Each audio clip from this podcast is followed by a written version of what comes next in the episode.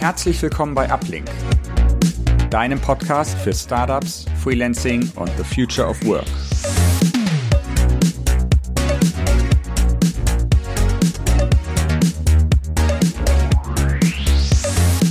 Herzlich willkommen zu einer neuen Episode des Uplink Podcasts. Heute spreche ich mit Philipp Scheller, dem Geschäftsführer von Iterate. Iterate unterstützt Unternehmen auf dem Weg von agilen Transformationen auf dem Weg zu mehr Innovationen. Wir sprechen heute über die Grundprinzipien von Agilität und die Herausforderungen von Veränderungsprozessen. Zum einen auf Organisations-, zum anderen auch auf persönlicher Ebene. Außerdem erfahrt ihr jede Menge über die Best Practices von Philipp und ihr erfahrt, wie es sich anfühlt, im Team von Iterate zu arbeiten. Philipp, herzlich willkommen. Ich freue mich, dass du heute bei uns bist. Hallo Nick, vielen Dank für die Einladung. Ich freue mich auch. Sehr, sehr gerne. Bevor wir quasi in die heißen Themen einsteigen, vielleicht magst du dich einmal kurz vorstellen und so ein bisschen deinen Weg beschreiben, äh, bevor du quasi zum äh, Gründer geworden bist. Ja, klar, das mache ich sehr gern. Da muss ich nur gucken, dass ich eine Kurzversion fasse, weil der Weg vor Trade war auch schon ganz lang. Also, ich bin Philipp, ich bin ähm, Co-Founder und Geschäftsführer von Iterate. Wir sind eben eine in Berlin ansässige Beratung für zwei Themen. Du hast schon gesagt, das eine ist das Thema der agilen Transformation und das andere ist das Thema der Product Innovation. Genau. Ähm, naja, jetzt wolltest du wissen, was mein Weg vor Iterate war. Ähm, ich war in verschiedenen Positionen, sowohl als Freelancer als auch als Festangestellter unterwegs. Ich habe ähm, kleine Startups von innen kennengelernt, aber genauso auch Großunternehmen und die Branchen waren sehr mannigfaltig. Also meine letzte Station, bevor ich bei Iterate angefangen habe, zum Beispiel, war der ja, Verantwortliche für, für die Digitalisierung der Lehr- und Lehrmittel vom Cornelsen Schulverlag, was eigentlich eine ganz schöne Aufgabe war, weil man da, glaube ich, einen ganz guten Sinn in seiner Arbeit gefunden hat, äh, ja, täglich aufzustehen und dazu beizutragen, dass Kinder ja mit Technologie unterstützt ein bisschen besser lernen können, basierend auf ihren Fähigkeiten, genau. Ansonsten, wo war ich sonst noch? Ja, bei Google. Ich war auch mal bei Outfittery, habe dort quasi fast von null die, nee, eigentlich tatsächlich von null die Product-Abteilung aufgebaut. Das war so ein Berliner Startup, gibt's bis heute noch. Ja, und verschiedene Positionen, auch in der Beratung gewesen und ja, bisschen hier, bisschen da.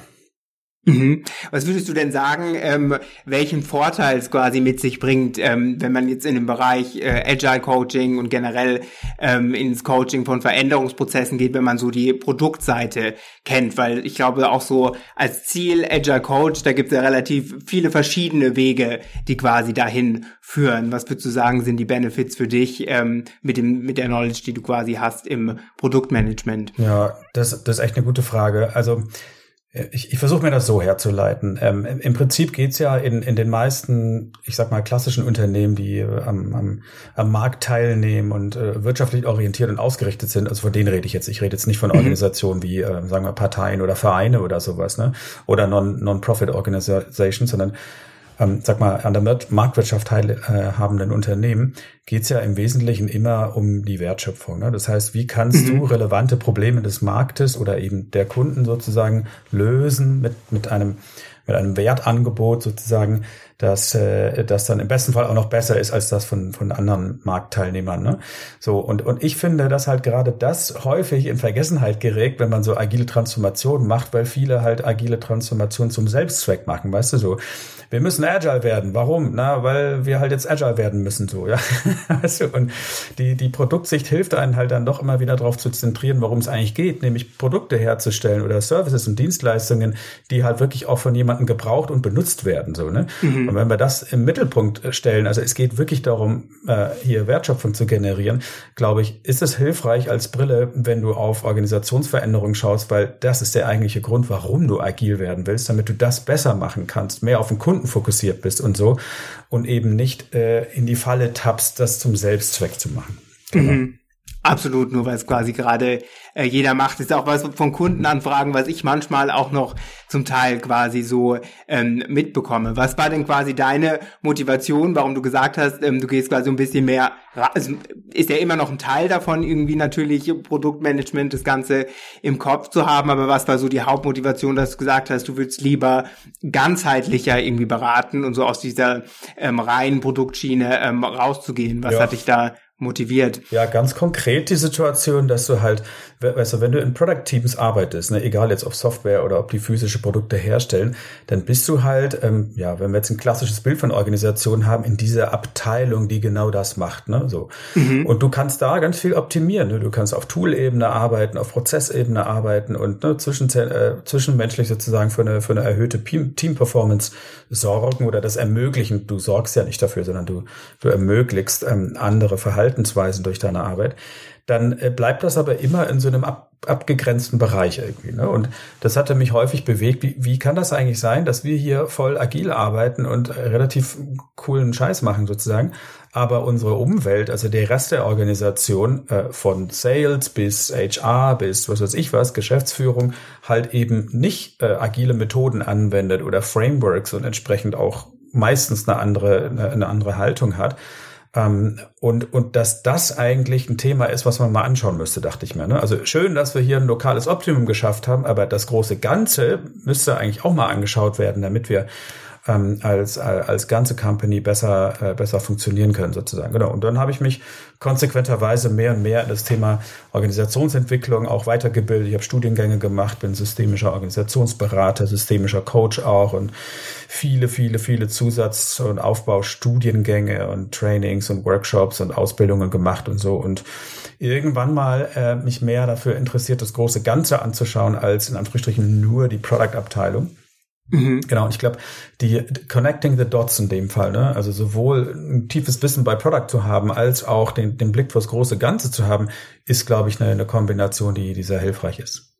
Absolut. Vor allem, wenn man auch, glaube ich, praktisch weiß, wenn du sagst, ihr habt da schon mal in so einem kleineren Umfeld jetzt zum Beispiel in der Produktentwicklung es geschafft, so ein Optimum herzustellen. Das ist ja, glaube ich, auch einfach das Wissen, was man dann super gut weitergeben kann, wenn man weiß, ähm, quasi, wie es funktioniert. Jetzt im Bereich ähm, Agile Coaching habe ich zumindest so ähm, das Gefühl, ist natürlich auch ähm, eine Branche, wo viele, viele gute Leute vor allem auch ähm, als Freelancer arbeiten. Was hat dich ja. quasi dazu bewegt, zu sagen, hey, irgendwie würde ich da aber gerne ähm, gute Leute zusammenbringen und es irgendwie in der unternehmerischen vormachen, weil die andere Alternative wäre gewesen, einfach als Experte, als Freelancer ähm, deine Kunden zu bedienen. Ja, die steht ja immer noch zur Verfügung.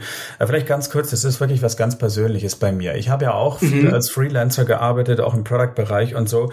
Und was mir halt damals immer wichtig war, war äh, ja alles, was so ein Freelancer-Leben halt mit sich bringt. Ne? Spannende Projekte, abwechselnd Abwechslung mitzubringen, in verschiedene Unternehmen reinzuschnuppern. Du musst ein Stück weit natürlich auch so, sowieso selber äh, unternehmerisch denkend sein, weil sonst kannst du du nicht damit leben, dass du halt nicht immer volle Auftragsbücher hast, in Anführungsstrichen, ne? Und sowas. Und, und äh, ja, und ich wollte ein Stück weit auch eher die Freiheit genießen, zu sagen, so, jetzt mache ich halt ein Projekt und danach gehe ich erstmal zwei Monate surfen oder Kitesurfen oder sowas, ne?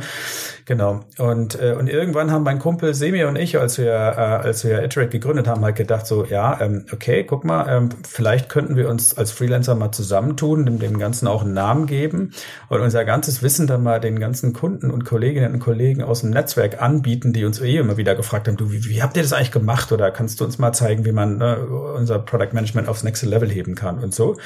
Und daraus ist dann relativ organisch eine Company geworden, die wir haben es damals nicht besser gewusst, halt so ganz klassisch aufgebaut war, so wir müssen erstmal Leute einstellen, Leute einstellen, Leute einstellen. Ne?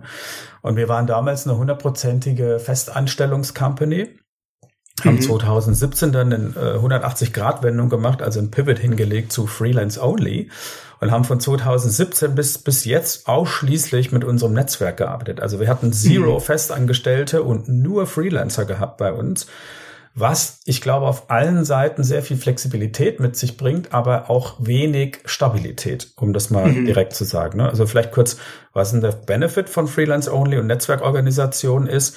Na, zum einen aus ähm, aus Sicht der Freelancer, ähm, ich, ich kann für ein Unternehmen arbeiten, ohne dort festangestellt zu sein, habe völlige Freiheit, mache ein Projekt und bin danach halt dann auf dem nächsten oder wie gesagt, gehe halt surfen oder tauchen. Ne?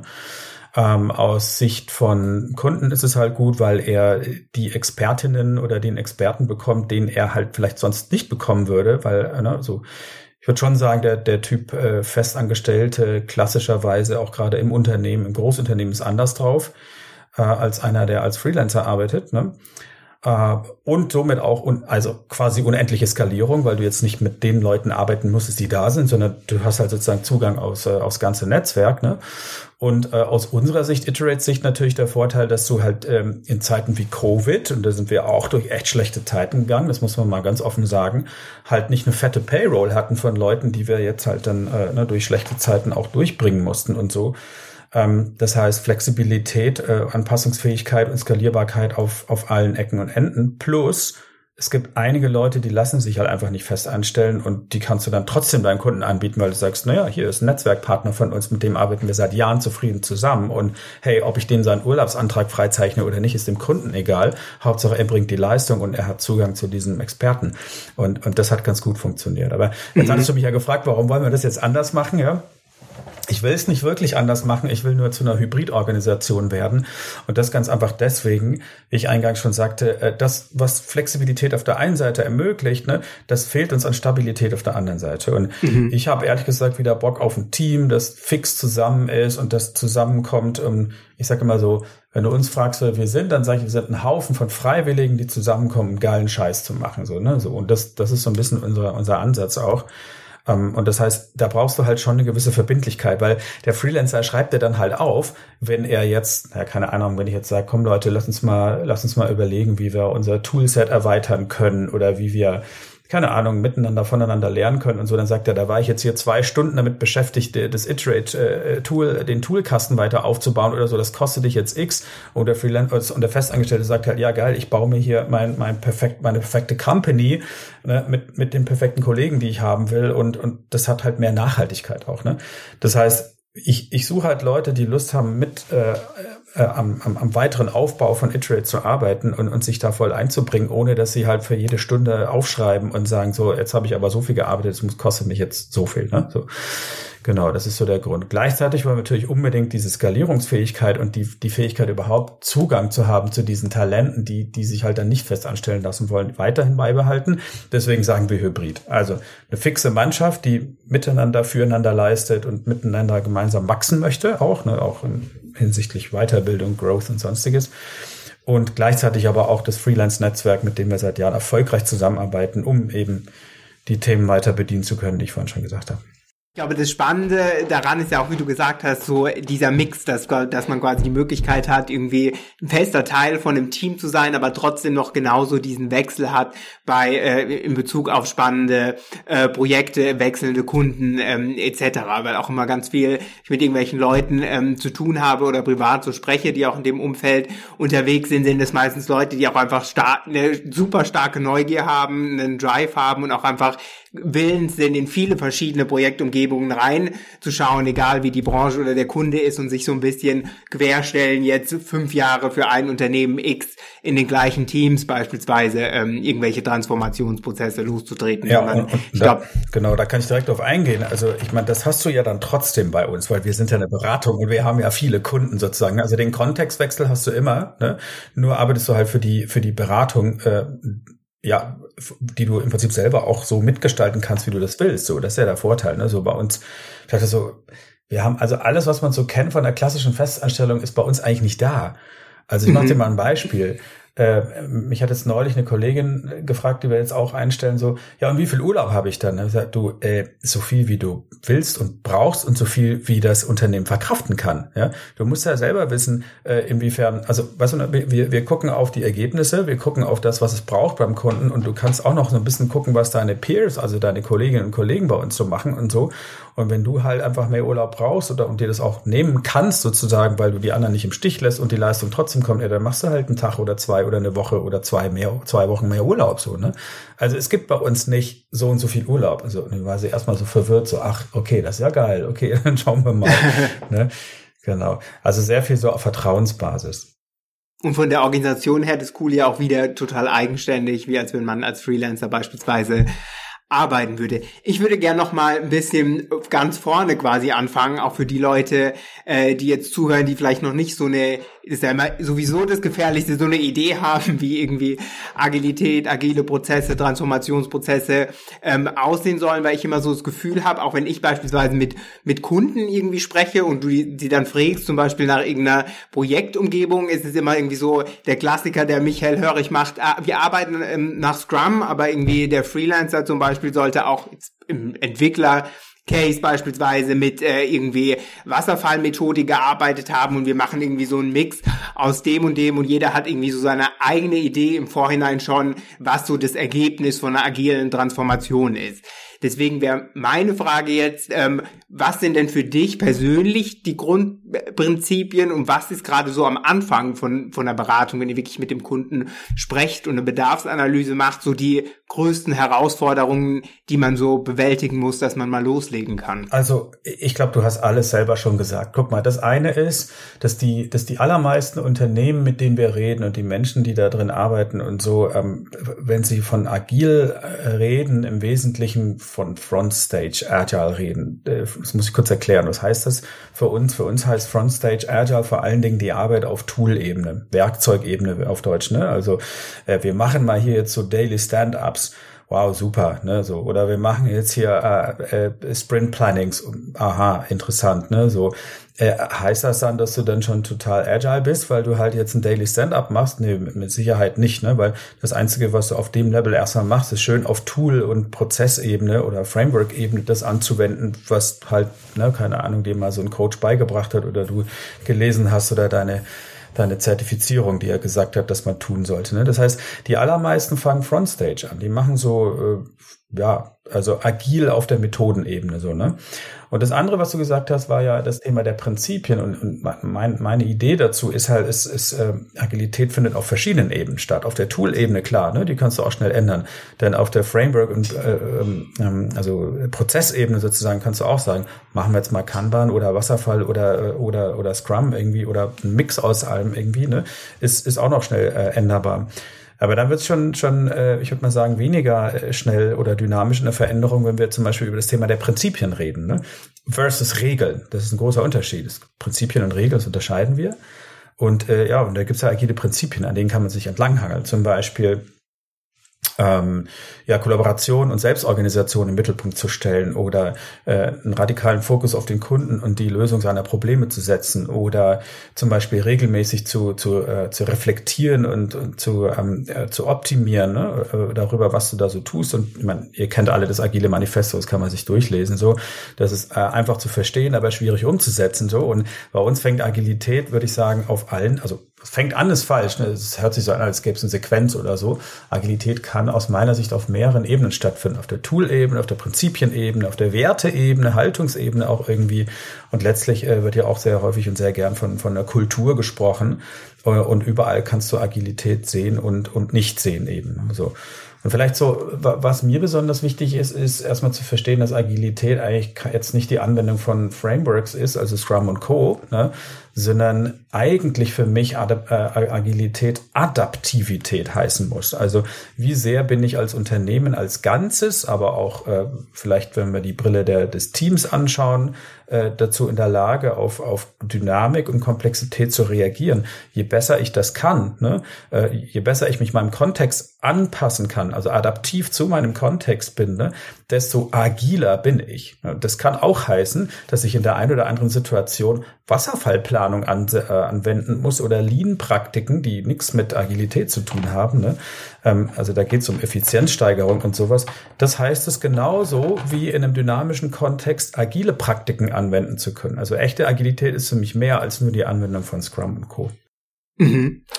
Und wenn, wenn quasi so Prozesse, das finde ich super spannend, in, in Gang getreten werden, natürlich braucht man irgendwie auf C-Level-Ebene natürlich eine Bestätigung, dass man die ganzen Sachen äh, losrollen kann. Wie, wenn ich mir jetzt so einen Konzern vorstelle, ich sag mal irgendwie 2000 plus Mitarbeiter, ihr werdet beauftragt, ihr werdet beauftragt oder du wirst beauftragt, wo, wo setzt ihr üblicherweise als erstes an? Was sind so die, die ersten Schritte oder ist es ganz äh, individuell, bei welchem Team, in welcher Abteilung? Ja ähm, es losgeht. es, ist, es ist tatsächlich sehr unterschiedlich, kann ich schon mal sagen. Aber ähm, Jetzt vielleicht, ähm, ich, ich würde vielleicht mal ganz kurz einen Schlenker machen zum Thema, was sind gute Voraussetzungen zum, zum, Gel zum Gelingen von der Einführung von Agilität. Das erste setzt ja mal voraus, dass du da noch keine agile Arbeitsweisen hast, ne? weil sonst würdest du ja keine agile Transformation machen. Ne? So, Wobei es gibt verschiedene Einstiege. Also wir werden sowohl geholt, wenn einer sagt, so, äh, wir sind jetzt, wir haben noch überhaupt keine Erfahrung mit Agilität und wir wollen es jetzt für uns mal erproben, ne? Kannst uns dabei helfen, das zu tun, den, den Prozess begleiten sozusagen. Das ist die eine Art der Anfrage. Die andere Art der Anfrage ist, boah, wir haben jetzt hier schon Consultancy X und Y gehabt, gehabt und die haben uns hier vermeintlich zwei Jahre lang für richtig viel Geld gecoacht, wie man agil sein soll, aber irgendwie stellen wir fest, wir sind immer noch nicht agil, ne? Das ist das, was ich meinte mit diesem, man bleibt an der Frontstage, mhm. so Frontstage Agilität und so. Und dann kommen wir und machen es dann sozusagen, helfen ihnen dann äh, die, die andere Stufe auch noch für sich zu, zu ergründen sozusagen. Ne? Also mach's mal richtig, so oder kannst du uns die Probleme lösen, die die anderen verursacht haben, sozusagen. Ne? Dann, dann kommen wir dann rein. Wir haben das versucht mit der Agilität, aber jetzt wollen wir es richtig machen. Ne? So, das sind die anderen äh, Aufträge. Dann kommt es ein bisschen darauf an, äh, wo, wo, wo ist man da jetzt unterwegs? Äh, im, im, Im Mittelstand, im, im Familienunternehmen oder oder auch im im DAX-Bereich, also bei, bei den größeren Unternehmen. Aber eins ist eigentlich immer äh, gute Voraussetzung, die, die alles eint, und das ist, du brauchst jemanden von einer formell hierarchisch hohen Position, der mit genügend Macht ausgestattet ist, also Entscheidungsmacht ausgestattet ist.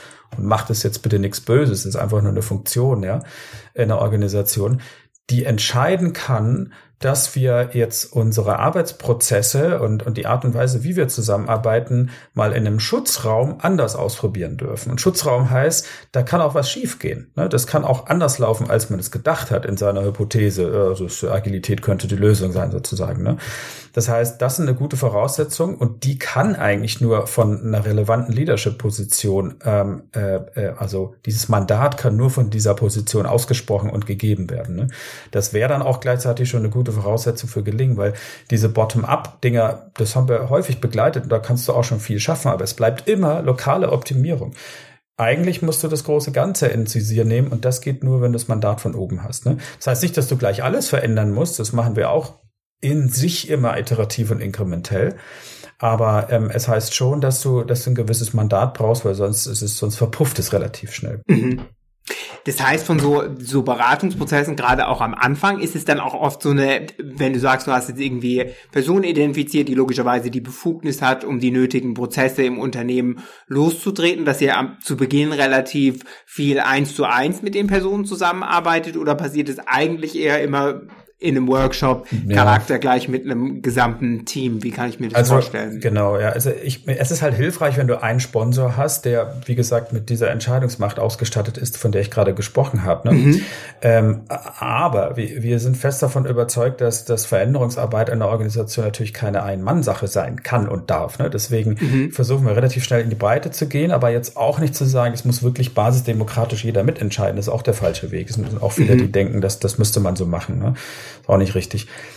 Wichtiger ist es, äh, eine relevantes, äh, eine relevante Truppe von, von Könnern, echten Könnern im Unternehmen zusammenzubringen, die ein gutes Gespür haben für, äh, wie oder welche Stellschrauben müsste man bei uns verändern oder welche Hebel umlegen, damit wir bei uns, damit erfolgreich Veränderung gelingen kann. Und das muss nicht immer Leadership sein. Das ist ehrlich gesagt in den seltensten Fällen Leadership. Das ist dann jemand mit der HR-Brille, das ist dann jemand mit der Technologiebrille, das ist dann jemand mit, äh, keine Ahnung, die gute Fee, die alle kennen, zu der alle immer gehen, wenn sie ein Problem haben und sowas. Ne?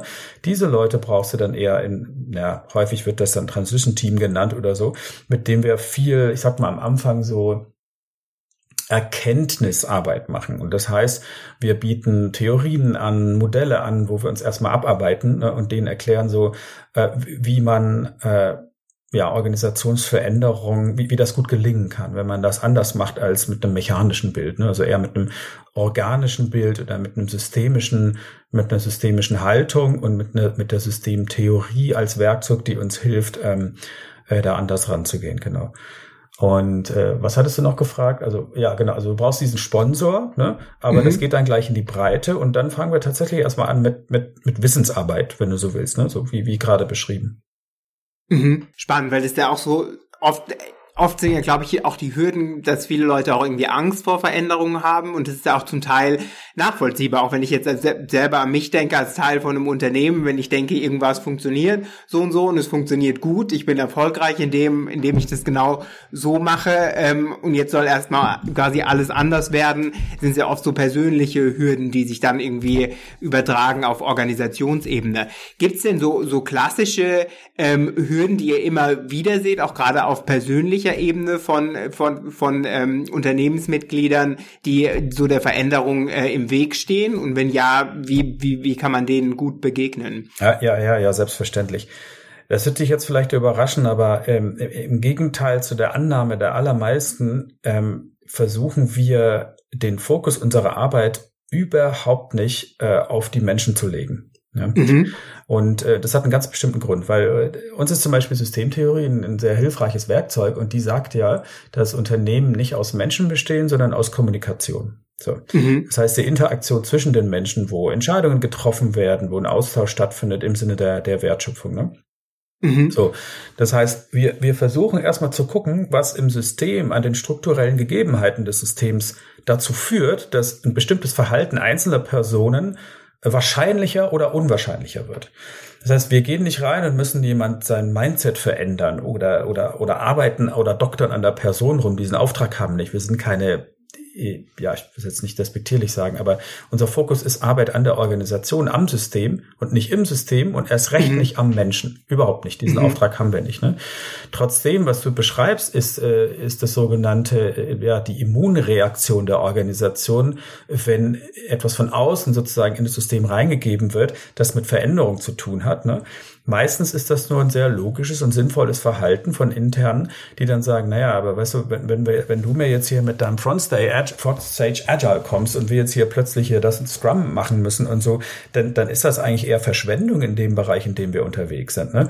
Und in dem Moment mag diese Position aus der, aus der Sicht eines Hardcore-Agilisten, äh, so Hardcore-Agilisten, Fundamentalisten irgendwie, äh, erstmal sperrig wirken und dann, dann ist das, dann ganz schnell wird das dann äh, betitelt als der, der der Veränderungsunwillige, der, der, der ewig gestrige und sowas, ne?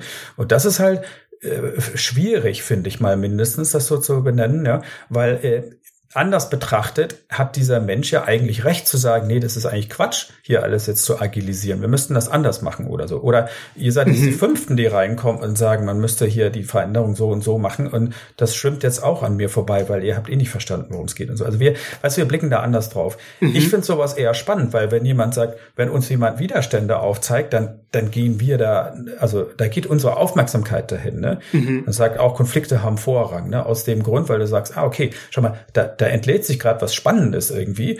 Schau doch mal rein und frag doch mal, was, woher dieser Widerstand kommt. Und sehr häufig stellst du fest, dass diese Menschen ein gutes Gespür dafür haben, was da jetzt in ihrem Kontext richtig ist und was nicht. Ne? Und wenn du mit denen einmal mhm. sprichst, dann findest du ganz schnell raus, wo du eben nicht agilisieren darfst oder sollst, weil das vielleicht ganz gut ist, wenn man das anders macht und so. Ne?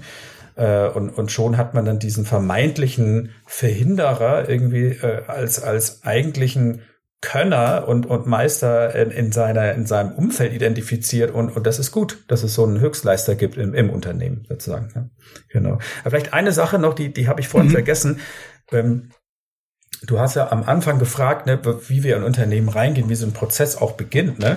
Bevor wir uns überhaupt über das Thema Veränderung und Agilität unterhalten, ist die erste Frage, die wir stellen, welches Problem soll eigentlich mit der Lösung Agilität gelöst werden? Und da hast du ganz, ganz schnell ein Thema, weil viele Leute sagen, ja, wir machen agil, weil das halt im Managerhandbuch jetzt so steht oder weil wir das, mhm. weil man das halt jetzt so macht oder so. Ne? Also so der Reason why, das wozu sozusagen du agil werden willst, ist den meisten gar nicht so richtig klar. Das heißt, wir schärfen erstmal dieses wozu. Also äh, das, das ist dann manchmal auch ein bisschen, wie soll ich sagen, nervig oder so. Die, die finden das dann auch ein bisschen schwierig, mhm. sich damit auseinanderzusetzen, was eigentlich das Problem ist, das du lösen willst mit Agilität. Aber sobald du das einmal gemacht hast, denken die, ja gut, dass wir die Übung jetzt gemacht haben, weil also so wie wir uns das vorgestellt haben und das ganze Thema Agil müssen wir vielleicht doch ein bisschen differenzierter betrachten, ja. Äh, und da, wo sich dann herausstellt, dass es vielleicht doch Sinn macht, seine Arbeitsweise adaptiver zu gestalten, irgendwie kann man viel zielgerichteter arbeiten. Plus du hast halt eine gute Storyline nicht im Sinne von Märchen erzählen, sondern als Narrativ sozusagen, dass du in die Organisation hineintragen kannst, wozu du dich denn jetzt in manchen Bereichen mehr in Richtung Agilität bewegen musst. Ne? Das heißt, mhm. den Reason Why hast du damit auch gleich ganz gut geschafft. Und das steht häufig am Anfang der Arbeit. Mhm. Ähm, und quasi bei, bei dem Reason Why können das dann sowohl quasi interne Gründe äh, sein, wie zum Beispiel, wir haben irgendwie eine gehabernde Kooperat interdisziplinäre Kooperation, ähm, die ja. Abteilungen arbeiten nicht richtig zusammen, als auch natürlich was externes irgendwie. Wir haben Wettbewerbsnachteile, ja. unser Produktentwicklungszyklus ja. ist zu lang. Ist da das Verhältnis 50-50 oder ist es wirklich oft eher eine interne Problematik in Anführungszeichen oder äh, Wettbewerbsdruck von außen? Also das finde ich eine ganz spannende Frage, die ich, die ich überhaupt nicht beantworten kann. Vor mhm. allem steckt da der Versuch der Quantifizierung dahinter. Und das ist, das ist nicht so ganz easy, weil du kannst halt, also nur weil dir einer sagt, guck mal, wir haben hier intern ein Problem, heißt es nicht, dass er nicht auch nach außen geguckt hat und andersrum. Ne? Also wenn einer nach außen guckt und sagt, schau mal, der, der Wettbewerber ist irgendwie schneller oder besser oder so, ne? Klar. heißt es nicht, dass, dass damit auch interne Themen gemeint sind. So, ne? Mir ist halt eins wichtig, nämlich die externe Referenz. Also es ist wieder dieses, wozu machen wir das? Also wir machen das nicht, um agil zu werden oder sowas, sondern wir machen das, um am Markt bessere Produkte schneller an Kunden auszuliefern und damit hoffentlich einen positiven Impact auf äh, Wirtschaft, Gesellschaft und, äh, und Umwelt äh, ähm, äh, zu, zu haben. Ne? Das ist übrigens auch mein Ansinn. Also wir nehmen jetzt auch nicht jedes Unternehmen an, sondern das muss schon in line sein mit unseren Werten und die habe ich gerade genannt. Ne?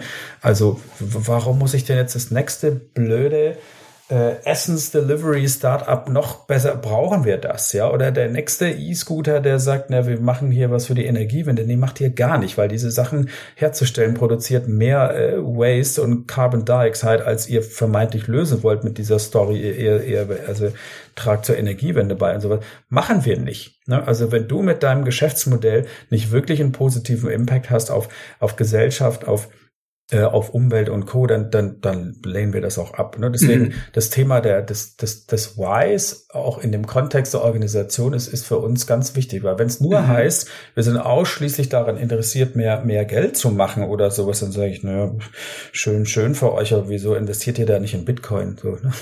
dann, macht, dann macht das doch einfach und warte mal fünf Jahre. Ne? Absolut. Jetzt hast du gerade schon die guten E-Scooter zum Beispiel oder Food-Startups an. Ich, ich, ähm, ich liebe es, die zu bashen. Sorry, es tut mir total leid. Danke, danke für die Plattform, ja. Möglichkeit, das zu tun.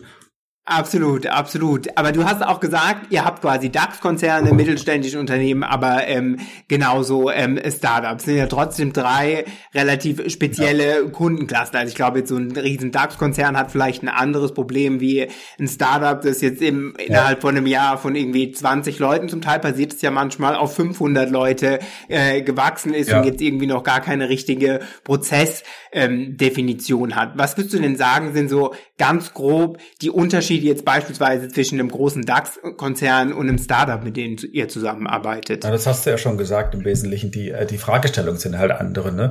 Ein Startup fragt sich, wie kann ich dieses ähm, am Anfang ganz gut funktionierende eng sozial maschige Netz, wo man sagt, hey, äh, Franz, kannst du mal bitte dies und hey, Jenny, kannst du mal bitte das, weißt du, wo sich jeder, jeder kennt, wie kann ich das denn skalieren irgendwie, ne? Ohne dass es ins Chaos fällt. Die meisten fallen halt dann ins Chaos. Und dann kommt häufig die Entschuldigung, ja, wir sind hier so ein Start-up irgendwie. Das, wir sind ja nicht so Konzern, so ein bisschen diese, diese Anti-Haltung auch, ne, als wäre das irgendwas mhm. Böses, ne? So, äh, das sind so die Herausforderungen vom Start-up äh, und teilweise aber auch irgendwie das Thema, dass das so mancher Gründer irgendwie ein guter Visionär ist, aber ein schlechter, also weißt du, was du halt brauchst am Anfang von der Start-up-Phase, ne, ist dieses, dieses das visionäre Bild zu haben und schnell experimentell was auszuprobieren und auf die Straße zu bringen und dann mit einem kurzen Feedback-Loop zu arbeiten, irgendwie, dass sie das, dass diese Leute nicht gut drin sind, äh, äh, halt stabile Prozesse einzuführen, die wiederholbar und skalierbar sind, damit du eben weniger Waste produzierst, ne? weil ständig alles neu machen und ständig alles rum experimentieren führt halt zu Waste. Ist halt einfach so. Gerade dann, wenn du ein Product Market Fit hast äh, und deine Company ein, ein skalierungsfähiges Businessmodell gefunden hat, da musst du zuerst mal hinkommen. Aber wenn das so ist, ne, dann brauchst du eine andere Kultur, einen anderen Style, einen anderen, ein anderes Handwerkszeug, um das machen zu können. Und nochmal, die Gründer sind selten die Besten da drin, das zu tun. Ne? Das, deswegen äh, bin ich da ein großer Freund auf Gründerebene, äh, nochmal zu gucken, ob, ob das Team eigentlich richtig äh, äh zusammengestellt ist von seinem Fähigkeiten Persönlichkeitsset her, ne? Oder ob der nicht lieber jetzt mal äh, das nächste Startup gründen sollte oder so, ne? Ab, einer gewissen Größe. Das sind so die Herausforderungen bei den Startups. Auch das ist jetzt wirklich sehr, sehr breit gesagt und, und wird sicherlich nicht der, der, äh, der Realität gerecht, die dann durch, durchaus komplexer ist und höher zu differenzieren ist. Äh, dann, was ich ganz interessant finde, ich habe sehr lange Zeit sehr viel mit, mit sehr großgewachsenen Familienunternehmen zusammengearbeitet, wo der, wo der mhm. Familien, äh, wo die Familie noch äh, Unternehmer ist und selbst auch in der Geschäftsführung sitzt. Ne? Das ist ganz, ganz spannend nochmal äh, weil die auch ganz andere Dynamiken haben. Da kommen zwei Systeme zusammen, nämlich das Familiensystem und das Wirtschaftssystem. Und das ist nochmal ganz, ganz spannend, ne? weil getan wird letzten Endes, was der Gründer will, der, der Familien, äh, das Familienoberhaupt sozusagen, das dann auch der Chef ist und so. Also Entscheidungen funktionieren dort manchmal anders. Und äh, die Paradoxien sind manchmal auch relativ spannend in so einer Organisation. Und, ähm, und mit denen arbeite ich ehrlich gesagt auch ganz, ganz gern zusammen. Hab, hab viele Unternehmen in dem Bereich, wo wir, ja, also bis ganz nach oben sozusagen, bis in die Familie hinein äh, äh, arbeiten. So, mhm. und dann, äh, und dann gibt's dann gibt's jetzt die DAX-Konzerne. Kannst du ja die Namen raussuchen aus dem DAX, ne? MDAX, DAX 30 und sonstige. Und da haben wir überraschenderweise auch ganz äh, nicht wenige davon in unserem Kundenportfolio da kommt es dann wirklich drauf an, wo bist du unterwegs. Also wir haben zum Beispiel also die, die Range ist von bis. Ne? Wir hatten jetzt eine HR-Abteilung, die gesagt hat, ja, sag mal, kannst du uns helfen, das Thema der Agilität für uns irgendwie ähm, nochmal so zu erarbeiten und zu ergründen, dass wir eine bessere HR-Abteilung für unsere Organisation werden können. Ne? Mhm. Oder eine Research and Development Abteilung, die sagt, so, also wir machen hier Research and Development, wir sind hier so Wissenschaftler, die mit langen weißen Kittel im Labor stehen und mit so Pipetten rummachen irgendwie. Aber wir finden, dass wir uns auch unsere Arbeitsprozesse nochmal anschauen können und gucken, ob wir nicht Agilität im Labor einführen können. Mega spannendes Projekt, gibt's auch so, ne? Genau. Oder dass jemand sagt, du, wir gründen jetzt so eine interne Agilitätsabteilung, die, die halt für Transformation zuständig ist, haben aber nicht das Wissen sozusagen, was, was, oder das Spezialwissen, äh, was, was ihr so habt, könnt ihr uns coachen oder so, ne? Das sind dann die, äh, die, die, die Fragen, die wir dann bei den DAX-Konzernen haben. Da, da hörst du schon raus, das sind dann einzelne Abteilungen mit einem einzelnen äh, Purpose jeweils und einem Auftrag und dann bist du eher so auf Abteilungsebene unterwegs erstmal. Und bei manchen ist es so, dass wenn du jetzt gerade sozusagen die Transformationsabteilung coachst und begleitest, dass die dann wiederum einen Impact auf den Rest ihrer internen Kunden haben. Also mhm. sie bieten dann interne mhm. Transformation. Services an, an zum Beispiel äh, HR, R&D, äh, Sales äh, und, und, oder Product Development und so weiter. Ja, genau. Auch spannend. Ja, und dann kann es auch mal ganz schnell ganz groß werden. So. Also dann heißt plötzlich, boah, äh, ja, wir brauchen da noch Leute von euch, könnt ihr das unterstützen? So. Und dann ist es eben nicht nur so, dass wir Beratung machen, sondern dass wir auch sozusagen dann wir sagen dann Agile Coach as a Service anbieten. Ne? Also wenn du nicht interne Coaches hast oder Scrum Master, naja, dann besetzen wir die halt so lange, bis du welche gefunden hast und so. Ne? Dann arbeitest mhm. du sozusagen als Iterate-Mitarbeiterin äh, äh, beim, beim Kunden als, als Agile Coach und äh, nicht nur im Team, sondern hilfst natürlich auch allgemein da noch ein bisschen Organisationsentwicklung mitzumachen. Genau. Also mhm. von bis. Mhm. Und ähm, von bis, das klingt jetzt auch, das klingt ja zum einen auch nach super zumindest im Kopf so eine Vorstellung habe ich davon, dass es natürlich auch alles sehr lange Prozesse sind, irgendwie Veränderungen loszutreten, passiert ja nicht von heute auf morgen. Wie lange dauert denn so klassischerweise so ein Beratungsprozess? Also es ist natürlich schwierig wahrscheinlich zu sagen, kommt immer drauf an, aber wie kann ich mir so grob das irgendwie vorstellen? Reden wir hier von wenigen Monaten oder reden wir auch von der Begleitung von Unternehmen über mehrere Jahre? Also unsere Erfahrung hat gezeigt, dass ich meine die, diese diese ganze Kick-off-Phase, ne, gerade wenn du viel so also auch organisationsstrukturelle Umsetzungsthemen machst und sowas, ne, ähm, äh, oder auch gerade am Anfang, wenn du viele Leute erstmal trainierst oder so, da hast du sehr intensive Begleitung zu Beginn. Ne? Und das fasst dann aus über die Zeit. Das ist das ist schon klar. Ne? Es kommt aber wirklich auf die Adaptionsgeschwindigkeit der Organisation an, wie lange dann so eine Begleitung aussieht und wie intensiv die ist. Manche sind halt super schnell in der Adaption und manche dauern ewig lang. Und jetzt mag man meinen, naja, die, die Großen sind die, wo es immer ganz lange dauert und die, die Startups sind die, wo es immer ganz schnell geht überhaupt nicht richtig. Also da, da gibt es keine Kausalität, höchst nicht mal eine Korrelation, würde ich sagen. Das ist total mhm. unterschiedlich. Es gibt durchaus Startups, die man lange begleitet und es gibt äh, große, größere Unternehmen, wo die Adaptionsgeschwindigkeit ganz funktioniert. Es ist echt total unterschiedlich, man kann es nicht sagen. Aber es ist ein Irrglaube zu denken, dass so eine Transformation, äh, übrigens Transformation sagt ja, äh, ist eigentlich auch das falsche Wort, wir reden lieber von Transition irgendwie, weil das so ein, Übergang ist. Transformation ist wie, vorher war ich Raupe, dann transferiere ich mich in einen Schmetterling und dann ist Ende, so, ne. Äh, Veränderungsarbeit ist nie zu Ende, sozusagen. Ist auch die Projektdenke ist falsch. Projekt hat einen Anfang und ein Ende irgendwie, Meilenstein erreicht, fertig. Das ist niemals so. Organisationsveränderung ist kein Projekt, das ist ongoing.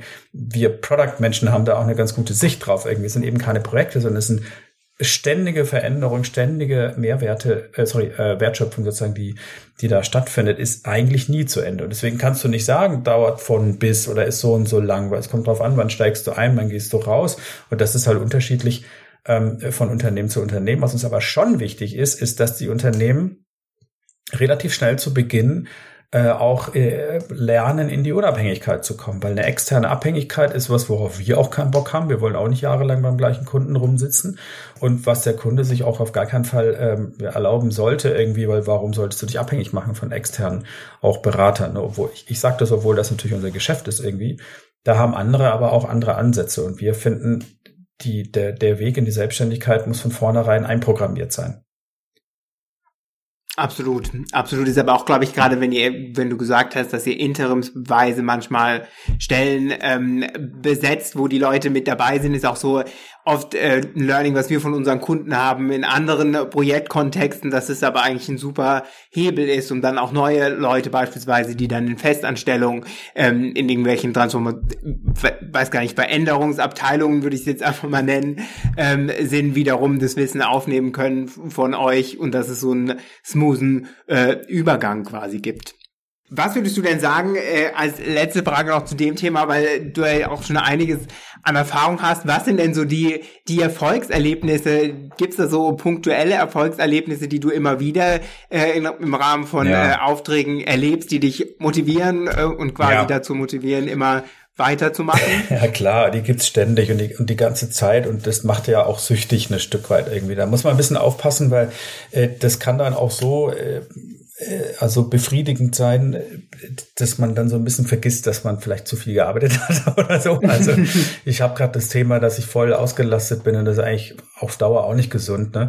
Aber also ich gehöre zu den Menschen, die sagen können, ähm, ich, ich liebe, was ich tue, ja, und ich tue, was ich liebe. Und das war auch ein Weg, erstmal dahin zu kommen. Ne? Das war, wo mir nicht in die Wiegen gelegt. Und ich habe viel ausprobiert und bin viel auf die Nase gefallen und so, aber da, da bin ich jetzt schon angekommen, muss ich sagen. Und das spüren auch die, die Kunden und Kundinnen, mit denen wir zusammenarbeiten. Und ich meine, du hast ständig Erfolgserlebnisse, aber auch, ich meine, du hast ja nicht immer nur Erfolg, sondern du hast ja manchmal lernst du auch was, ja. Das Lernen ist auch wertvoll. Und ich versuche halt Absolut. bei, ne, bei, bei vermeintlichem Scheitern auch zu gucken, ja, was, was, was ist denn da jetzt, was war denn da los? Und dann schaue ich da mit meiner Systembrille drauf und überlege, ah, okay, das kann man sich vielleicht so und so erklären. Dann bringe ich das mit rein in unsere Kollegengruppen, die wir haben und sage, guck mal, Leute, das ist hier total daneben gegangen. Ist das nicht spannend? Lass doch mal draufschauen. Wieso könnte das so gewesen sein? Und so. Ich, ich finde in jedem irgendwas interessant Interessantes sozusagen. Ne? Und ja, wenn du jetzt Anekdoten, Anekdoten haben willst, dann kann ich die auch erzählen. Also zum Beispiel eine Sache, ähm, wir hatten für, für, für einen großen DAX-Konzern ein, äh, ein äh, die gesamte Product Owner Gruppe zusammengebracht und die waren auf der ganzen mhm. äh, Welt verteilt. Ne? Also da kamen die aus USA, die äh, sind extra angereist für eine Woche. Power Week haben sie das genannt, wo sie dann von äh, Product Strategy bis äh, Roadmap unter, also äh, alles, alles äh, sozusagen dann äh, besprechen wollten und Messbarkeit und sowas. Ne? Ähm, äh, dann kamen die aus China, aus, äh, aus Indien, wirklich von überall her. Und die saßen eine Woche lang da und haben es nicht hingekriegt, äh, äh, also ihre Ziele zu erreichen, weil äh, zwischenmenschliche Spannungen da waren, un ungeklärte Themen, ähm, also ein Waste of Money and, and Time. So, ne? Mhm. Und wir krass. haben dieses Team, ja, das ist echt krass, dieses Team begleitet, bestehend aus, ich glaube, insgesamt zwölf Product Ownern und zwei Chief Product Ownern und so haben die begleitet und zwar jetzt gar nicht, wie du meinen möchtest, auf, auf Methodenebene, also wie macht man jetzt eine Product Strategy und, und wie, wie kannst du besser deine OKRs äh, operationalisieren und sowas, sondern nur auf der Kommunikationsebene zu arbeiten. Also, mhm. hey, äh, ihr habt hier offensichtlich Spannungen und Themen. Äh, lass uns mal ein Clear the Air machen. Das ist ein Format, was wir gerne verwenden, um äh, in, in Großgruppen sozusagen Spannungen zu adressieren und, und im besten Fall auch zu lösen und zu Vereinbarungen zu bringen haben mit denen noch ein paar Offsites gemacht, haben so ein bisschen an deren Vision und Ausrichtung und wie sie, wie sie miteinander arbeiten wollen, gearbeitet und haben dann wieder diesen Workshop gehabt, ein paar Monate später. Äh, dann kamen sie wieder aus China, aus USA, aus Indien, aus Deutschland zusammen und haben dann also in, in nur drei Tagen, was sie vorher in einem Jahr nicht geschafft haben, irgendwie abgearbeitet und alle waren happy, haben sich umarmt und was also Wahnsinn. Äh, wie, also wie im Bilder, es klingt so kitschig, diese Geschichte, mhm. aber es war einfach genauso, weißt du, und danach kommt so ein CPO zu mir und sagt, wie kann das eigentlich sein, dass wir hier noch vor ein paar Monaten saßen und so viel Waste produziert haben und, ne, und jetzt endlich mal auf dieser zwischenmenschlichen Ebene miteinander gearbeitet haben und jetzt so ein unglaublich high performantes, leistungsfähiges äh, Team geworden sind. Das ist so krass, so eine Veränderung habe ich noch nie erlebt in so kurzer Zeit. Also das war ein DAX-Unternehmen. So, ne? Das, das gibt mir, das gibt mir wirklich immer so einen schönen Schub, wo man sagt, geil. Und vor allem das Beste ist, eigentlich haben wir nichts gemacht. Wir sind nur Prozessbegleiter. Wir, wir, wir facilitieren mhm. diesen Prozess der, wie redet ihr miteinander und wie reflektiert ihr übereinander und wie macht ihr Ausrichtungsarbeit und wie kommt ihr zur Vereinbarung und sowas, ne? Da ist keiner von uns hingegangen und hat gesagt, das musst du so, so, so, so, so machen. Also dieser klassische Berateransatz, den haben wir ja gar nicht, ne? Sondern wir sehen uns eher als Facilitatoren sozusagen. Und wenn du dann siehst, was du durch das Angebot von, von Mikrostrukturen, in dem du äh, das Ganze in den Prozess gibst, irgendwie für Prozesssicherheit sorgst, den Raum hältst, für Vertrauen sorgst und sozusagen ein guter Moderator bist, was du da erreichen kannst, ohne denen zu sagen, mach das so, ne? Die Lösung sozusagen von innen herauskommt, von, vom Team selbst, ne? Das ist das Geilste. Weil du gehst dann dahin, weißt du, alle sind happy, es funktioniert viel besser und du sagst, ja, eigentlich habe ich nichts gemacht. So. Das ist natürlich schon, Krass. aber weißt du, was ich meine. Ne? Du hast ja, ja aber du musst gesagt. die Leute ja selbst enablen, die Lösung zu finden. Und ich glaube, gerade wenn du irgendwie so eine Einstellung, eine Einstellung verändern kannst, sodass die Leute kollaborativ zusammenarbeiten, das ist ja der größte Hebel für die Auswirkungen auf das gesamte äh, Business. Das ist wirklich ver verrückt. Ne? Plus gerade noch für diesen Kontext der, der, äh, der maximalen Diversität äh, von mhm. ihrem kulturellen Hintergrund ja auch. Weißt du, da sitzen Chinesen mit Amerikanern. Die sind ja geopolitisch, wenn du das mal anschaust, was da gerade los ist, in maximalen Spannungen irgendwie. Ne? Absolut. So, dann die Inder sind mit am Tisch, die Deutschen sind mit am Tisch, so, weißt du so. Und, und jeder hat so seine eigene Wertewelt. So, für die Deutschen muss alles effizient sein, für die Chinesen brauchen die Ansage, der, der Inder macht auch nichts, ohne dass sein Chef was gesagt hat oder kommt nicht so richtig ins, äh, ins Sprechen, wenn du nicht erstmal 30 Minuten darüber gesprochen hast, wie das Wetter ist, wie es der Familie geht und so weiter. Und der Ami, der dann seine ja, Großmanns äh, Position manchmal auch einnimmt. Ne? Trotz dieser Diversität dann Teams so zusammenzubringen, das finde ich wahnsinnig spannend. Und das, das mag ich an der Arbeit mit größeren Unternehmen, weil dann hast du halt wirklich diese auch kulturellen unterschiedlichen Hintergründe. Und gleichzeitig ist einfach schön zu sehen, dass wir alle Menschen sind, egal in welchem politischen System, egal in welchem kulturellen System du unterwegs bist. Es ist halt, ja, am Ende wollen wir alle irgendwie gut miteinander umgehen und haben die gleichen Bedürfnisse. Und das ist immer wieder schön zu sehen. Absolut. Ähm, ich würde super gerne die Zeit auch sprechen. Ähm, wir unterstützen euch ja auch gerade quasi bei, bei der Suche, beziehungsweise ihr seid auf der Suche ähm, nach, äh, nach Verstärkung. Ähm, ja. Generell, wenn, wenn du Teammitglieder aufnimmst, wenn ihr Leute, Leute einstellt, euer Team, wie kann es denn so performant sein, wie es aktuell ist? Was muss denn ein Charakter quasi mitbringen, der bei euch äh, mitmachen möchte? Ja, das ist so schwierig, ne? Das ist so, das ist die, die, die, der Versuch nach dem Abklopfen von welche Character Traits brauchst du, um, um da reinzupassen. Das kann ich so schwer sagen, ne? Aber vielleicht mal, hm, ich kann es ja vielleicht so formulieren, von, von, von meiner persönlichen Position aussprechen, was mir halt immer dienlich war um, äh, also ich sag mal, anzudocken an System war aber eine gewisse Offenheit, ne? Also so ähm, auch eine Erwartungslosigkeit, so gut es geht. Ich weiß, du hast immer Erwartungen, ist schon klar, ne? Aber äh, so äh, da offen reinzugehen und zu gucken, ah, was ist denn das? Wie klicken wir miteinander? Ich glaube, das Zwischenmenschliche ist ganz, ganz wichtig und für mich muss eher so gemeinhin oder landläufig wird vom Mindset gesprochen. Ich bin da nicht so ein großer Fan davon, aber äh, wenn wir das dann trotzdem mal verwenden als Begriff, weil der sehr anschlussfähig ist, ne? Ähm, ich, wenn ich das Gefühl habe, wir klicken vom Mindset her, also das heißt, wir haben eine ähnliche Wertewelt oder Einstellung zu Themen oder blicken auf Dinge relativ ähnlich und, und, und teilen Prinzipien, dann ist das für mich schon 80 Prozent. So, der Rest ist dann so, okay, was hast du jetzt auf Faktenebene gemacht? Ne? Hast du mal mindestens drei Unternehmen gesehen? Hast du mal mindestens mit fünf verschiedenen Teams gearbeitet? Ne? Hast du, hast du auf jeden Fall, also äh, Grundlage ist natürlich, sind natürlich die Hard Facts. Du musst, du musst alle relevanten Frameworks kennen und die auch äh, anwenden können und, und verstehen und die Ups und Downs äh, oder Upsides und Downsides von allem kennen. Das ist für mich auch ein Thema und so. Aber das setze ich irgendwie voraus. Viel wichtiger ist mir zu gucken, wie, wie, wie gut kannst du in, in sozialen Systemen, also Teams, dich, dich einfinden und dort auch verschiedene Funktionen einnehmen. Also ähm, äh, das, das, das Moving Forward, aber auch das Opposing oder das Bystanding oder das, äh, weißt du, so in, in jede, also Flexibilität höre ich jetzt vielleicht so selber raus von dem, was ich sage, ist, ist schon mal ganz wichtig. Offenheit ist ganz wichtig, Anpassungsfähigkeit ist wichtig. Ähm, äh, kein Fundamentalist zu sein ist wichtig in, in Bezug auf, das muss aber Scrum sein oder wie safe ist alles oder sowas irgendwie, ne, ist auch ganz wichtig und eine gewisse Neugier, äh, um, um, um zu erfahren, was denn bei dem Problem oder bei dem Kundensystem da ein Problem sein könnte und, und auch die Haltung zu haben, dass du nicht die Lösung hast, sondern dass du eigentlich zwar schon Berater und Experte in deinem Bereich bist, aber dass du viel mehr dem System helfen musst, die Lösung für sich selbst zu finden, anzuwenden, indem du eben manchmal in die Rolle des Trainers schlüpfst, dann in die Rolle des Coaches oder des Mentors oder desjenigen, der es dir mal vormacht oder so. Ne? Diese Vielseitigkeit ist, glaube ich, ganz, ganz wichtig. Mit Dynamik umgehen ist wichtig. So, ich kann dir nicht sagen, auf welchen Projekten du wann wo arbeiten wirst und wie lange. Und vielleicht ändert sich das auch. Ne? Und so Flexibilität müsstest du schon mitbringen.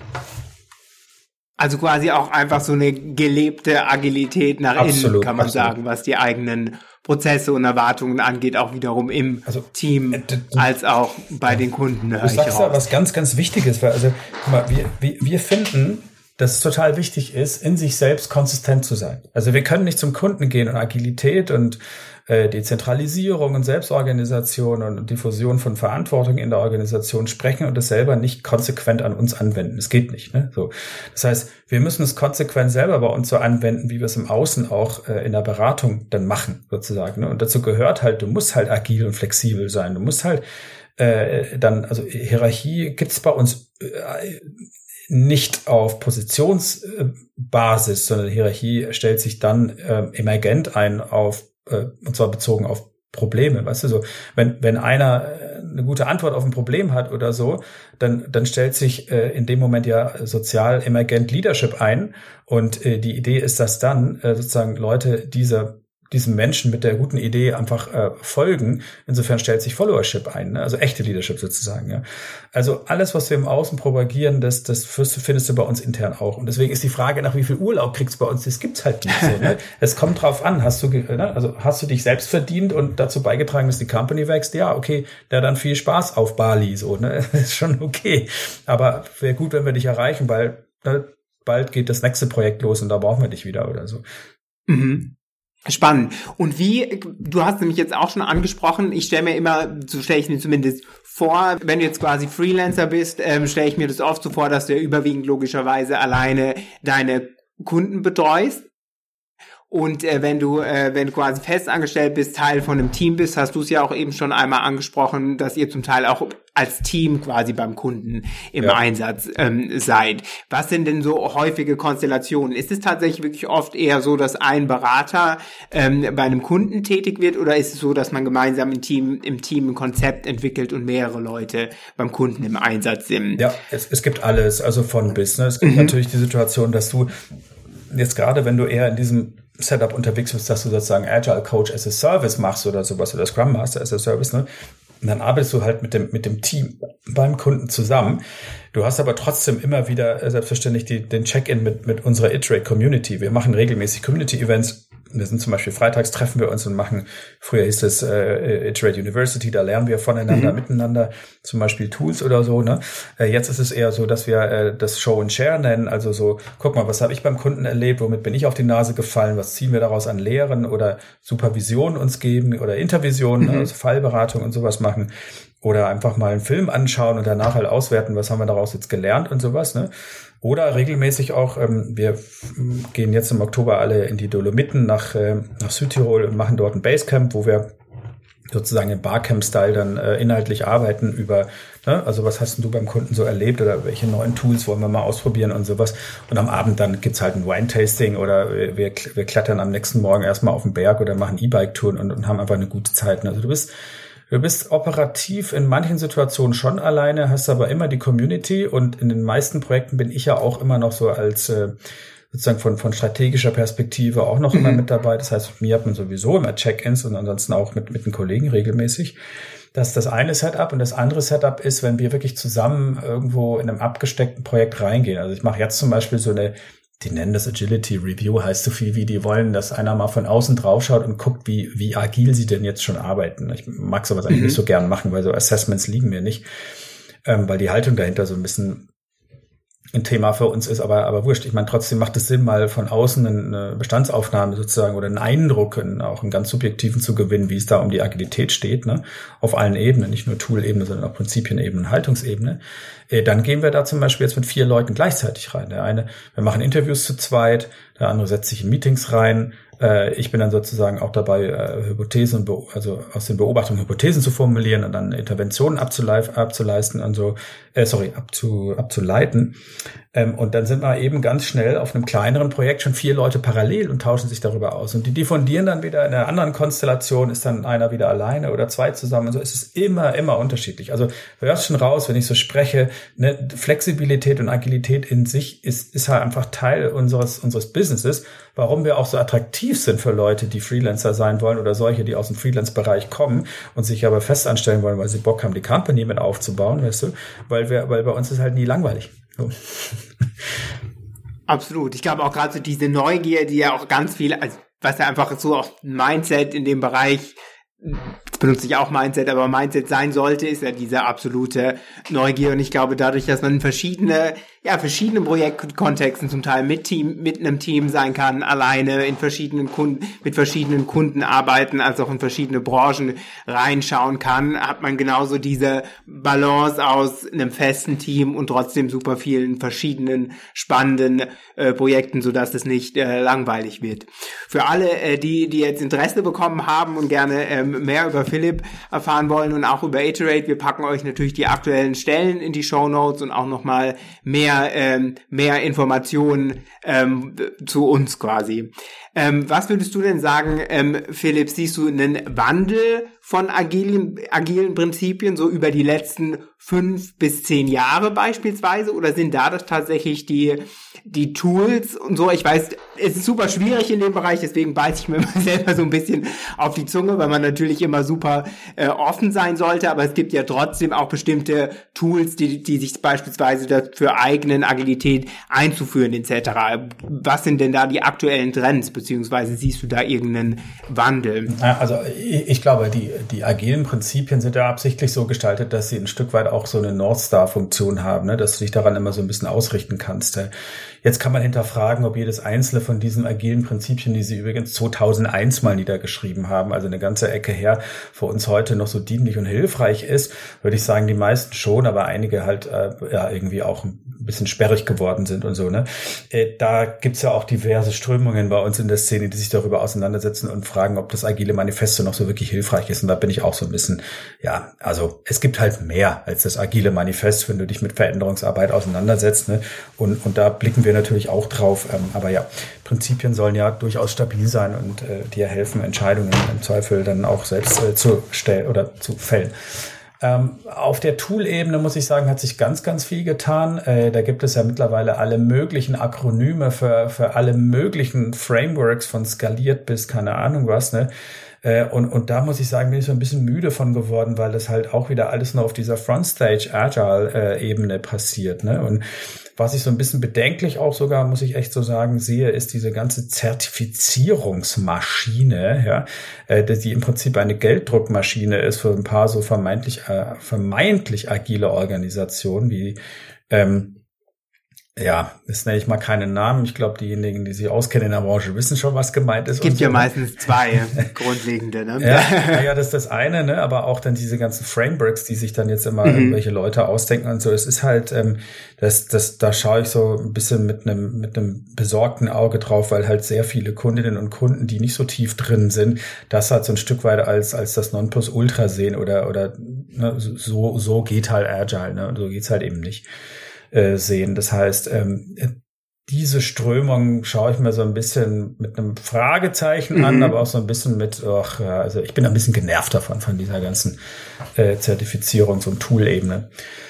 Äh, Habe ich da eine Frage eigentlich beantwortet, frage ich mich gerade, oder war da noch äh, was? Absolut, das ist auf jeden Fall äh, von, von dem Wandel her, was sich geändert hat, dass quasi, äh, hast du ja gesagt, dass quasi die Prinzipien bewusst so formuliert sind, dass sie quasi orient, also langfristige Orientierungshelfer sein können, aber dass sie sich im Bereich Tools, wie glaube ich auch in jeder Industrie aktuell einfach so ein ja, das ist ganz inflationär, sich ständig neue ja, genau. Tools, Zertifikate etc ähm, etablieren, weil es halt auch einfach mittlerweile so ein Business geworden ist. Und ich habe auch immer das Gefühl, besonders in Deutschland irgendwie wir lieben es irgendwie, Zertifikate und äh, Bestätigungen ja, ja. und äh, Genehmigungen und so genau, zu genau, bekommen. Ja. Weil das sonst zählt quasi weißt du, wenn, also, wenn sich bei mir jetzt einer bewerben würde und sagt, aber ganz besonders herausstellt, dass er diese tollen Zertifikate hat, dann ist das für mich schon mal ein Kriterium. Ne? Dann weiß ich ja schon mal, was dem so wichtig ist und, und auch was da drin steckt. Also dann habe ich vielleicht ein Vorurteil, ja, okay, das mag sein, aber weißt du, jemand, der Zertifikate rausstellt, der ist halt bei mir gleich, also das ist nicht so anschlussfähig bei mir, weil mir das total wurscht ist, welche Zertifikate du hast. Ne? Ja.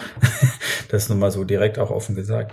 Äh, es gibt vielleicht, weil du von, von Strömungen gefragt hast oder Entwicklungen, mhm. doch ein paar, die ich eher ganz gut finde im Moment. Das ist, äh, dass ich immer mehr auch vermeintliche Agile Coaches, also können wir vielleicht übrigens auch mal drüber sprechen. Ich finde diesen Namen Agile Coach auch ein bisschen schwierig irgendwie. Ich verwende ihn aber, weil er anschlussfähig ist. Ne? Ähm, der, wie soll ich sagen, sich auch jetzt immer mehr damit Leute beschäftigen, dass, weil sie festgestellt haben, wie ich mache ja doch nur Frontstage Agile, Frontstage Agile, ob es nicht vielleicht hilfreich wäre, mal ein bisschen mehr Theorien und Modelle zu kennen, mit denen ich Organisationen nochmal anders betrachten kann, damit ich sie anders gestalten und verändern kann oder begleiten kann in ihrer Veränderung viel mehr. Also es gibt ganz, ganz viele tolle Lehr-, Lehr und Lernangebote, die, die sich mehr mit dem, mit dem ganzheitlichen Blick äh, beschäftigen, äh, soziale Systeme zu betrachten und also zum Beispiel Komplexitätsforschung oder Systemtheorie und solche Themen. Äh, und das sehe ich dann schon, dass immer mehr Kolleginnen und Kollegen auch verstehen, dass, dass man sich da in die Richtung weiterbilden muss. Das ist übrigens auch eine gute Voraussetzung, wenn du bei uns anfangen willst, dass du mehr kannst als Scrum. Ne? Du mhm. sollst dich schon mit sozialen Systemen auseinandergesetzt haben im besten Fall hast du eine Systemtheorie als, als Werkzeug zur Verfügung und wenn du da ganze, wenn du noch eine, eine Haltung als Systemiker, also systemischer Coach hast, irgendwie ist auch hilfreich. Aber kein Muss. Aber ja, irgendwie macht's halt dann schon Sinn. Absolut. Ich habe gerade, wenn du irgendwie systemtheoretische Dynamiken greifen kannst, dann kannst du ja auch viel besser die Vielzahl an Tools auswählen, die vielleicht irgendwie ja, genau. ähm, Sinn machen und nicht irgendwie mit den falschen Tools auf Teufel komm raus versuchen, irgendwelche Veränderungen äh, loszutreten. Das ist ja die Grundlage für, für fast alles. Ähm, Philipp, ich habe immer noch eine äh, abschließende Frage an unsere Gäste. Welche Quellen der Inspiration hast du denn äh, quasi, die du gerne mit uns teilen musst, möchtest? Kann in Be Bezug sein, irgendwie, keine Ahnung, auf, äh, auf Agilität natürlich, aber auch ganz andere ähm, Quellen, die dich irgendwie persönlich ähm, weiterbringen oder auch einfach nur der Ablenkung dienen. Oh ja, das ist, das ist so schwierig. Ne? Das ist, weißt du, in der Schule haben sie dich früher auch gefragt, was ist denn dein Lieblingsessen und was ist deine Lieblings Lieblingsfarbe und da war ich immer so schlecht drin. Ich konnte es nicht beantworten. Ich so, ich wusste meine Lieblingsfarbe nie. Da habe mich auch geschämt dafür irgendwie. Irgendwann habe ich angefangen, irgendwas zu sagen. Hauptsache, das war befriedigt. Also es ist so schwer, das zu sagen. Aber okay, wenn ich mich jetzt doch mal versuche, ne? also im Bereich des, des, ähm, des Beruflichen, ähm, da, da gibt es so ein paar äh, Denker, würde ich mal sagen, äh, oder auch Kolleginnen und Kollegen sogar, die, die ich jetzt mhm. ganz, äh, denen ich auch vielleicht auch auf LinkedIn folge oder mit denen ich beruflich auch zu tun habe oder wo wir auch mal zusammenarbeiten und so, die, ähm, die mir immer helfen, nochmal meine Gedankenwelt oder meine Perspektive oder die Selbstreflexion nochmal anders zu gestalten. Das ist der, der Gerhard Wohland zum Beispiel, dem man, dem man ganz gut folgen kann, seine Schriften lesen. Ähm, dann die Jungs von Intrinsify finde ich auch super, Marc und Lars, äh, mhm. den ich jetzt auch eine Weile schon folge und man kennt sich, würde ich sagen. Ne? Äh, dann gibt's Bernd und Claudia, äh, Bernd Österreich und Claudia Schröder, die sich mit dem Thema der kollegialen Führung auseinandergesetzt haben. Ja, die, die finde ich auch ganz stark. Ähm, und auch da kennt man sich auch auf äh, Kollaborationsebene. Äh, dann äh, einer, der immer ganz gern so ein bisschen provokant ist und querschießt, aber halt leider doch sehr gute Theorien bei Hand hat und, und, und sehr, sehr starke, wie soll ich sagen, Position erarbeiten kann, ist der Nils Pfleging zum Beispiel, finde ich auch bei aller Kritik immer noch ganz, ganz gut, kann man gut lesen.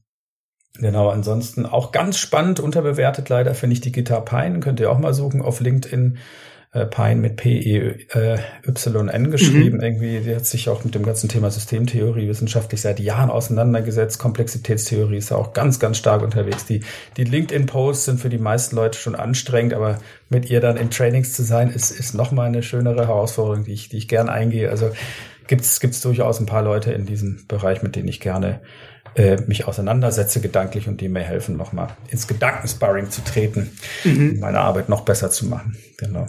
Ja, da habe ich jetzt bestimmt eine Menge vergessen. Sorry, tut mir dann leid für alle anderen. Und wenn du mich morgen fragst, fallen mir wahrscheinlich noch fünf ein, aber die hatte ich jetzt gerade so top of mind. Cool, aber das sind auf jeden Fall schon mal super, super Quellen, glaube ich, um sich noch ein bisschen näher damit auseinanderzusetzen, die wir auch äh, super gerne alle in den Show Notes ähm, verlinken. Philipp, ich danke dir auf jeden Fall für deine Zeit. Ähm, ich glaube, du hast einen super Einblick gegeben, zum einen über Iterate als auch über Agilität äh, im, im Allgemeinen. Ich danke dir für deine Zeit und wünsche dir noch einen tollen Tag. Ja, das wollte ich schon immer mal sagen. Thank you for having me. das war's für diese Episode. Wenn du selbst einmal in unserem Podcast zu Gast sein willst oder jemanden kennst, der darauf Lust hätte, schreib uns einfach eine E-Mail an hello at uplink.tech. Das ist uplink.tech. Außerdem würden wir uns natürlich sehr freuen, wenn du uns eine kurze Bewertung für unseren Podcast hinterlässt. Das ist ganz einfach auf iTunes möglich oder auf der Webseite ratethispodcast.com slash uplink. So long und bis zum nächsten Mal.